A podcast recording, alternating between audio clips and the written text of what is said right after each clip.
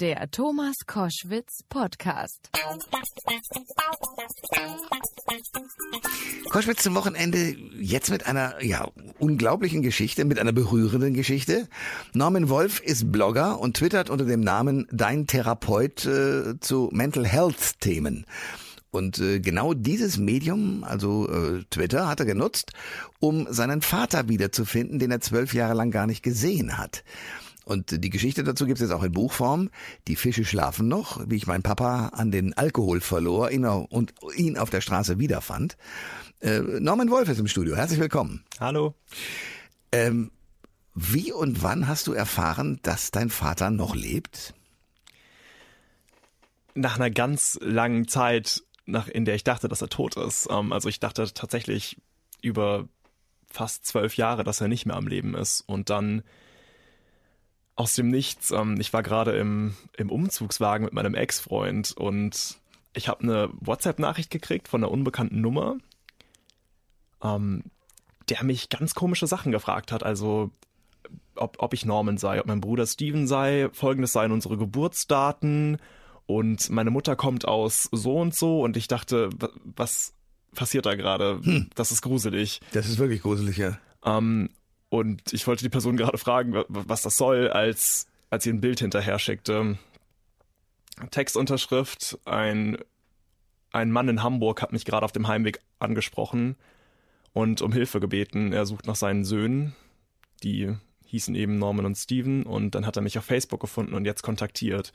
Aha, das, das heißt, der selbst hat mit dir gar nichts zu tun, der hat nur sozusagen, ist, ist ein Follower von deinem Twitter-Account. Nicht mal das, es war einfach ein, ein Fremder aus Hamburg, Ach. der von meinem Vater ange, angequatscht wurde und um Hilfe gefragt wurde und uns dann auf Facebook gesucht hat. Da hatte ich gerade zufällig einen Aushang geteilt zu meiner Masterarbeit, da stand meine Handynummer drauf.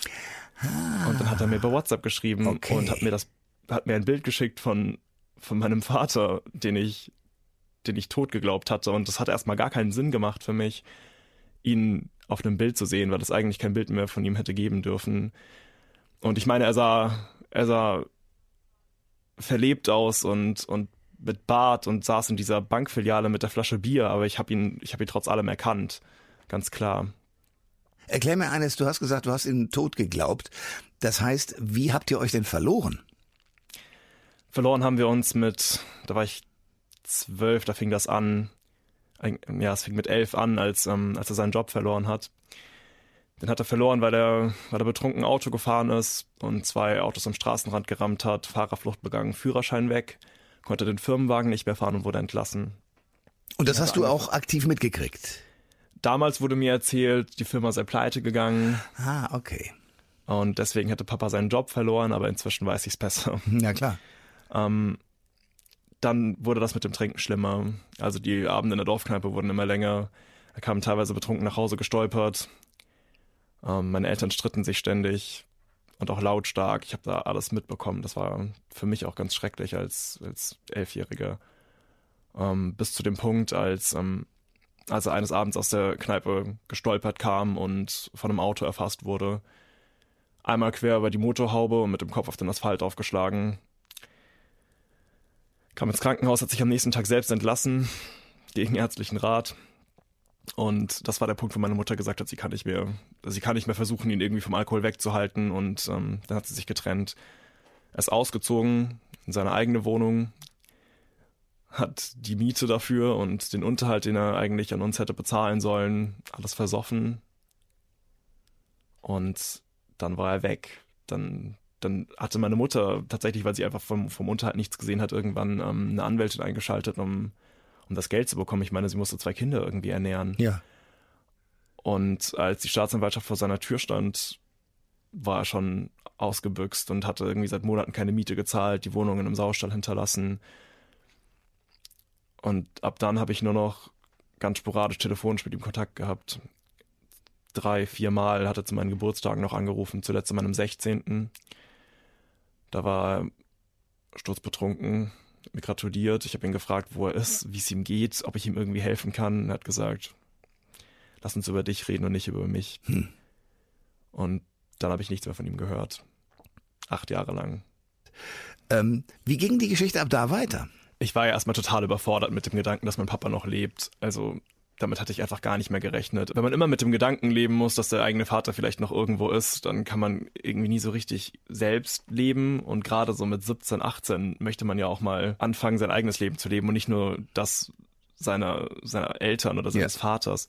Und ähm, denn deswegen hatte ich für mich beschlossen, also für mich ist Papa tot. Existiert nicht mehr, ja. Okay. Genau. Und deswegen war der Schock umso größer, als ich dieses Foto bekommen habe. Ich bin dann nach Hause gefahren und habe mit meinem Bruder geredet. Ich habe es meiner Mama gezeigt, die in Tränen ausgebrochen ist und einfach nicht verstehen konnte, warum das jetzt alles wieder Hochkommt, wieder von vorne ja. losgehen könnte. Also ja, sie, ja. Das, das war ihre Angst. Sie hatte, sie war echt sauer, dass er noch am Leben ist, weil sie dachte, jetzt geht alles wieder von vorne los. Der, der ganze Scheiß, den, den wir vor Jahren schon durch hatten, was ich total verstanden habe. Ich habe dann mit meinem Bruder beschlossen, dass wir der Person, die mir das Foto geschickt hat, eine Nachricht schreiben wollen. Wir hatten sie gebeten, ein Prepaid-Handy zu besorgen, damit wir mit, mit Papa telefonieren können. Und die Person hat auch eingewilligt, aber sich dann nicht mehr zurückgemeldet. Ich habe immer wieder Nachrichten geschickt und gefragt, machst du das bitte? Und dann kamen kam so kurze Antworten wie ja, ja, mache ich irgendwann, ich denke dran, nie kam irgendwas und irgendwann kam gar keine Antwort mehr. Und dann wusste ich nur, dass er lebt, irgendwo in Hamburg, auf Hamburgs Straßen, aber nicht wo. Und wenige Monate später bin ich ähm, als Au pair in die Staaten gegangen. Das hatte ich schon vorher arrangiert. Und dann war ich 6000 Kilometer weit weg, ähm, hatte den Kopf echt voll mit neuer Arbeit, einer neuen Familie, bei der ich gelebt habe, neuen Freunden, neue Sprache. Ich meine, ja. es war echt viel. Und ähm, da, das hat aber auch geholfen, die Gedanken an, an Papa so ein bisschen in den Hintergrund zu rücken. Die kamen dann an Weihnachten echt schmerzhaft zurück. Also, ich meine, man kennt Weihnachten ist so ein bisschen ein Familienfest. Und ich habe auch echt viele schöne Erinnerungen an, an Weihnachten mit Papa. Ich weiß nicht, wir hatten, also wir hatten morgens die Bescherung, die ist in den Staaten immer am, am Morgen. Die am 25. Haben, genau, nicht am 24. Genau. Abend, sondern am 25. morgens, genau. Ja, weil in der Nacht kommt Santa Claus durch den Kamin. Ganz und, und genau. Den so ist es. Ja, genau. die Kinder hatten gerade ihre Geschenke ausgepackt dann saß ich in meinem Zimmer und dachte, was macht dein Papa jetzt wohl gerade? und ob es ihm gut geht oder ob er draußen ist und irgendwie friert. Und ich dachte, ich kann das, also ich kann das nicht jetzt wieder mit mir rumtragen ewig. Also ich habe das, als er mit zwölf weg war, habe ich das so lange mit mir rumgetragen und mich gefragt, wo ist er? Geht's ihm gut? Lebt er noch? Bis ich dann diesen Gedanken hatte, okay, ich beschließe für mich, er ist tot. Und ich dachte, ich kann das jetzt nicht nochmal anfangen, Aber nicht zu wissen, wo ja. er sich aufhält. Ja. Ja. Ich, ich muss jetzt irgendwas machen. Und dann dachte ich, ähm, auf Twitter sieht man ja öfter mal, dass Leute nach Wohnungen suchen oder nach Jobs. Ich dachte, vielleicht kann ich ja versuchen, auf Twitter nach meinem Vater zu suchen. Das hast du gemacht. Das habe ich gemacht. Ich habe dann einen Tweet geschrieben, dass ich nach Papa suche, dass er obdachlos ist und in Hamburg lebt. Und ich habe dieses Foto angehängt, das ich von dem, von dem Fremden bekommen hatte im Jahr davor. Was dann passiert ist, habe ich natürlich nicht, nicht kommen sehen. Also der Tweet wurde irgendwie innerhalb der ersten Stunde sechs, siebentausend Mal geteilt. Wie ging das weiter? ich habe ähm, innerhalb der ersten Stunde super viele, erstmal super viel Zuspruch bekommen für, für den Mut, online nach ihm zu suchen. Ähm, und total viele Hinweise. Wo kann ich in Hamburg mal nachfragen? Vielleicht bei der Tafel, bei der Obdachlosenhilfe, bei, bei dieser Essensausgabe, bei der Tagesstätte und so weiter. Menschen haben mir versprochen, Ausschau zu halten. Die kennen da jemanden, der sieht ihm ähnlich. Sie gehen da morgen mal vorbei und fragen, ob er das ist. Oder sie klappern irgendwelche Spots ab. Das war total schön. Also das, das war so viel Menschlichkeit, die da entgegenkam. Das, das hat mich wirklich beeindruckt. Ähm, mit, mit dem Positiven war, kam natürlich auch der Hass. Also ich glaube, man kann sich im Internet nicht bewegen, ohne auch irgendwo auf, auf Hass zu stoßen. Leider, ja. Und ähm, ich habe dann auch sehr viele negative Kommentare bekommen. Also das, das fing an mit einem mit einem Tweet, der, der an mich gerichtet war und sagte, ja, ich weiß, ich weiß, wo dein Vater ist. Den habe ich im Obdachlosenheim gesehen, wie er über seinen Sohn gelästert hat. Ähm, und dann ging das weiter mit Leuten, die meinen Suchaufruf kopiert haben, also Wort für Wort und dann Bilder von irgendwelchen Prominenten angehängt haben oder Cartoonfiguren oder, oder Adolf Hitler, also solche Sachen und dadurch natürlich auch meinen, meinen Post irgendwie ins Lächerliche gezogen haben und unglaubwürdig gemacht haben. Also das war auch, es, es, war nicht alles gut daran, aber ich, ich wusste, wenn ich sowas Persönliches im Internet teile, werde ich wahrscheinlich auch auf irgendeine Art und Weise verletzt. Aber dann muss man halt abwägen, ob es das einem wert ist. Und, und meinen Papa zu finden, das war es mir auf jeden Fall wert. Wo war er dann? Ich habe dann am 25., nee, Quatsch, am 26. habe ich den entscheidenden Hinweis bekommen. Da hatte mir jemand geschrieben, ähm, dass er in einem Büro arbeitet über einer Tankstelle und manchmal in seinen Pausen, wenn er, wenn er eine Zigarette raucht, dann, dann steht er unten und mein Papa sei manchmal auch da und dann quatschen die und er erzählt von früher, dass er Dachdecker gewesen sei und dass er ein Glasauge hat, weil er das beim, beim Spielen als Kind verloren hat. Und dann dachte ich in dem Moment, das sind Infos, die, die habe ich im Internet noch nie geteilt. Und die sind so spezifisch, das kann er nicht, das kann er nicht erraten haben. Ja. Wir müssen ihn gefunden haben. Und dann am, am 4. Januar habe ich zum ersten Mal mit ihm telefoniert. Da hat ihn jemand mit nach Hause genommen, das Festnetztelefon in die Hand gedrückt und, und wir haben telefoniert. Und das Wie war, war das? total beeindruckend. Ja. Weil du musst dir vorstellen, ich hatte die ganze Zeit nur dieses Bild von ihm, auf dem er aussah wie mein Papa, klar, aber vor allem auch wie ein Obdachloser. Und ich dachte, mit wem spreche ich jetzt? Spreche ich mit, werde ich mit Papa sprechen oder mit dem Obdachlosen auf dem Bild? Und dann hat er sich gemeldet mit, Hi, hier ist der Papa. Und ich dachte, das gibt's nicht, der klingt noch genau wie früher. Ich meine, natürlich klingt er genau wie früher. Das, also seine Stimme ändert sich ja nicht nur, weil er auf der Straße lebt, aber es war, es war einfach eine Erleichterung für mich. Und wir haben uns über mein Leben unterhalten und was ich mache und, und was er macht und wie er über die Runden kommt, dass er Pfandflaschen sammelt für, für Essen und Bier, dass er niemals betteln würde. Sowas hat er mir erzählt, wo er schläft, wo er schläft, wenn es kalt ist, ähm, wen er so auf der Straße trifft. Und ich habe während des Gesprächs festgestellt, also erstmal sind mir dauernd die Tränen gekommen. Ich, Ja. musste das, ich musste mich echt kontrollieren, nicht zu weinen. Aber ich habe auch festgestellt, es, das ist immer noch mein Papa, mit dem ich gerade rede. Aber hundertprozentig. Und dann habe ich ihn gefragt, ob er mich gerne treffen würde. Weil ich hätte ihn in dem Moment einfach super, super gerne getroffen. Und dann haben wir da was ausgemacht. Ich habe ähm, meine Gasteltern nach Urlaub gefragt. Und Ende Januar bin ich dann nach Deutschland geflogen. Wie war die Begegnung? Erstmal, erstmal schwierig und ganz entgegen meiner Erwartung. Meine Hoffnung war, dass es irgendwie ein emotionales Wiedersehen wird, weil man, man hat sich ja so lange nicht gesehen und dann ja nach dem Telefonat auch aufeinander gefreut. Ich habe ihn dann in der, in der Sparkasse gefunden. Also davor saßen ein paar andere Obdachlose, die habe ich gefragt, ob sie wissen, wo mein Papa ist. Und die sagten, ja, also Klaus ist in der Sparkasse, der schläft da. Und dann bin ich da rein und habe ihn da liegen sehen. Zusammengekauert vor der Heizung, Mütze tief ins Gesicht gezogen, langer Rauschebart, das war schon schwierig, ihn so anzugucken. Also gerade weil ich ihn halt als, als groß und stark kenne und, und der Dachdecker, der irgendwie alles selbst in die Hand nimmt und, und ich habe immer zu ihm aufgesehen und dann liegt er da. Das war schon schwierig. Ich habe ihn dann gerüttelt und, und er ist aufgewacht und ich dachte, jetzt, jetzt ist der Moment.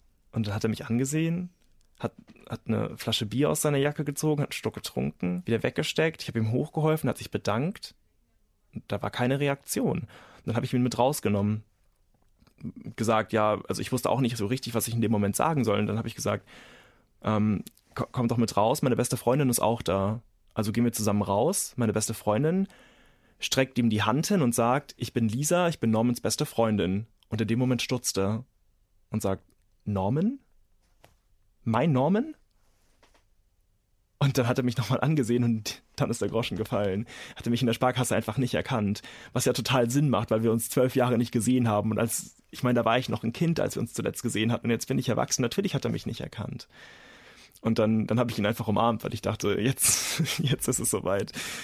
Und dann meinte er, das, das glaube ich nicht. Das kann nicht sein. Und, er hat es wirklich nicht geglaubt. Er wollte dann meinen Personalausweis sehen und ich musste ihm die Fragen beantworten. Was ist mein zweiter Name? Wie heißt meine Tante? Ja. Okay, und jetzt, äh, wie ist das Verhältnis jetzt? Es ist schwierig. Es ist schwierig, weil, naja, wir haben dann natürlich versucht, ihm, ihm eine Wohnung zu vermitteln. Klar, das ist der erste Gedanke, den man so hat und die Hoffnungen waren ja auch groß. Du musst dir vorstellen, dass ich, dass ich wie in so einem, es war wie so ein Märchen, ihn, ihn online zu finden, ihn tatsächlich zu treffen und dann, und dann verstehen wir uns noch so gut und er ist noch wie früher. Das, das war, hat sich angefühlt wie ein Märchen und meine, meine Hoffnungen waren so groß, dass es einfach so weitergeht, dass ich ihn einfach mitnehmen und in eine Wohnung setzen kann und dann ist alles wieder gut. Aber Und der Alkohol ist, der der Alkohol ist geblieben wahrscheinlich, Der oder? Alkohol ist geblieben, er trinkt immer noch. Er hat halt auch die letzten zwölf Jahre getrunken und man hat es im Gespräch mit ihm gemerkt. Also er weiß noch viel von früher. Wenn ich ihm Fotos gezeigt habe, konnte er mir teilweise echt krasse Details nennen, so Geschichten, die hinter den Fotos stecken. Aber wenn man sich mit ihm unterhält, stellt er alle 30 Minuten die gleichen Fragen und er macht alle 30 Minuten die gleichen Witze. Und was man ihm sagt, weiß er 30 Minuten später meistens nicht mehr. Und das ist Also es ist wie, als würde sein Gehirn immer wieder auf Neustart stellen. Und ähm, heute, nachdem du das jetzt alles erlebt hast und ähm, das aufgeschrieben hast, äh, bedauerst du, dass du das gemacht hast oder denkst du, es war genau richtig? Auf keinen Fall. Also auch wenn er sich gegen, gegen Hilfe sperrt und sagt, er möchte, er möchte, er kann, er, er will das nicht, zumindest nicht in einem betreuten, in einem betreuten Wohnen, auch, auch wenn er das macht, äh, ich bin froh, dass, dass ich ihn wieder in meinem Leben habe. Ich bin froh, dass ich wieder einen Papa habe. Ich meine, alles ist doch, ich meine, ein obdachloser Papa ist immer noch besser als gar kein Papa, oder? Da sagst also ich habe ihn wieder in meinem Leben. Ich habe ihn, ich, ich kann zu ihm fahren und, und gucken, ob es ihm gut geht ab und zu. Ich, ich, ich habe ihn ich habe ihn noch und er hat mich und ich weiß nicht, also ich glaube, es ist auch für, für Menschen, die auf der Straße leben, unheimlich wichtig, irgendwie einen sozialen Rückhalt zu haben. Und er hat zwar keine Wohnung, aber er hat jetzt, er weiß jetzt, dass es noch jemanden gibt, der sich für ihn interessiert und der ihn lieb hat und, und der an ihn denkt und will, dass es ihm gut geht. Und das ist doch auch schon viel wert, oder? Absolut. Warum heißt das Buch Die Fische schlafen noch? Also ich hatte dann, ähm, ich hatte irgendwann angefangen, meine Erinnerungen aufzuschreiben, weil ich, weil ich selbst auch besser mit dem, mit dem ganzen Thema klarkommen wollte. Und ich habe ganz von vorne angefangen mit, mit schönen Erinnerungen, die ich an Papa habe. Und das ist von einem Angelausflug, den wir in Österreich gemacht haben. Da sind wir ganz, ganz früh los, da war es noch dunkel draußen. Also ich habe nicht so viel Ahnung vom Angeln, aber scheinbar ist das eine gute Uhrzeit. Ja, klar. Und ähm, wir sind da den See gefahren, hatten Klappstühle dabei, es war noch ein bisschen kalt, wir haben uns so Decken über die Beine gelegt und Papa hat so die Angel aufgestellt und alles gerichtet. Und ich war so müde, ich wollte einfach nur wieder nach Hause und ins Bett. Und, und dann habe ich gesagt, Papa, also da wird doch eh nichts anbeißen. Die Fische schlafen noch. So, großartiger Buchtitel, Die Fische schlafen noch, wie ich meinen Papa an den Alkohol verlor und ihn auf der Straße wiederfand. Im MVG Verlag erschienen, kostet 14,99 Euro und ist die Geschichte von Norman Wolf. Ähm, ja, ich danke dir sehr für den Besuch und für diese unglaubliche Geschichte. Dankeschön.